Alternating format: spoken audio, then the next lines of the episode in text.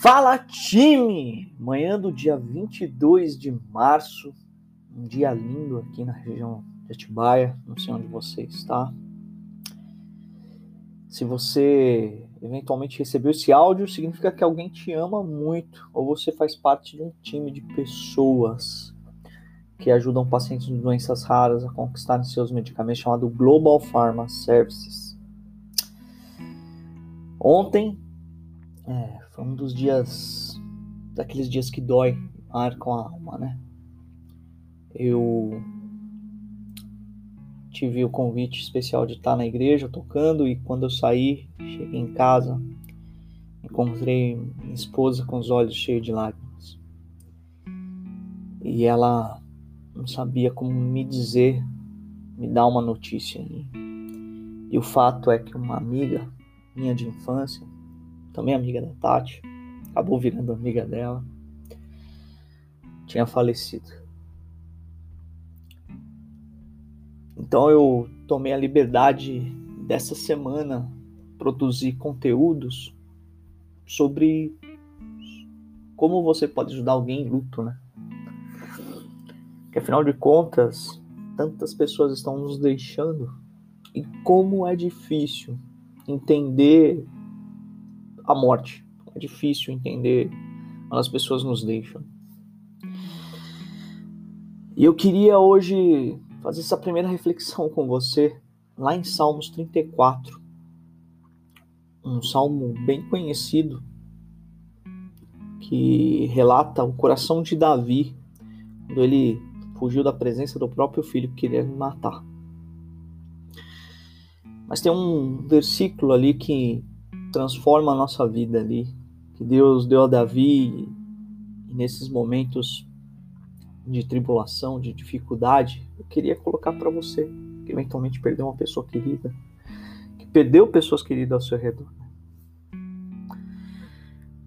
Lá em versículo 34, desculpa, capítulo 34 de Salmos, versículo 18, está escrito o seguinte: Perto está o Senhor dos que têm o coração quebrantado, e salva os de espírito oprimo.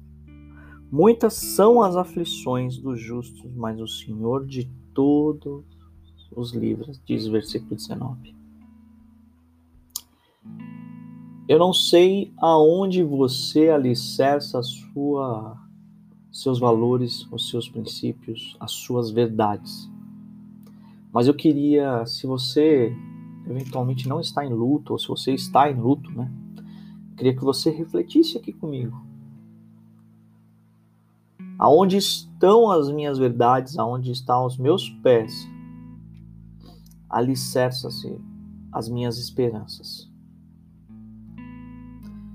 Eu creio piamente que a Bíblia nos deu um, um propósito por intermédio de Cristo Jesus que cada um de nós, cumpre a nós, sermos chamados de filhos de Deus. Mas para que haja essa esperança e que a gente veja a possibilidade de estarmos diante de Cristo, diante de uma cidade celestial, nós precisamos entender que Ele é a verdade.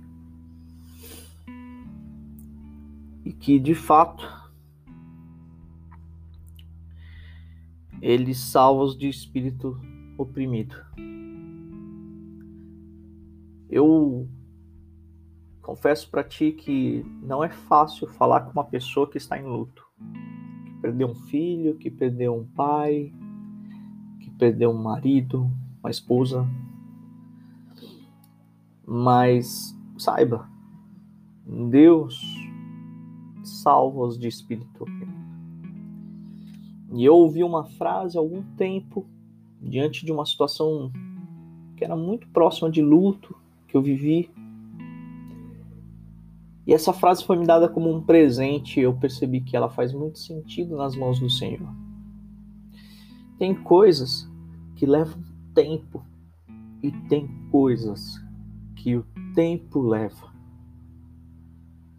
Dê o tempo necessário para essa pessoa entender que as suas dores vão ser levadas por Deus. Muitas aflições dos justos acontecem e vão acontecer, mas o Senhor os livra de todas. Tem alguém em luto ao seu lado, ou você está em luto, saiba. Tem coisas que levam tempo. E tem coisas que o tempo leva. Respeite-se, assim como Davi se respeitou quando Betsaba perdeu seu filho. Respeite-se e entenda que nós não fomos criados para a morte. Deus não nos criou para a morte. Deus criou para a vida eterna. Mas isso, infelizmente, aconteceu em nós. Sejamos humildes e o suficiente a aceitar isso. Entender que Deus é soberano em todas as coisas, até mesmo em levar ou deixar alguém ir. Mas entenda, novamente, isso não pertence a Deus. Isso foi herdado por nós mesmos. Que Deus abençoe você. E tem coisas que levam tempo, tem coisas que o tempo leva. Um beijo no seu coração e para cima deles.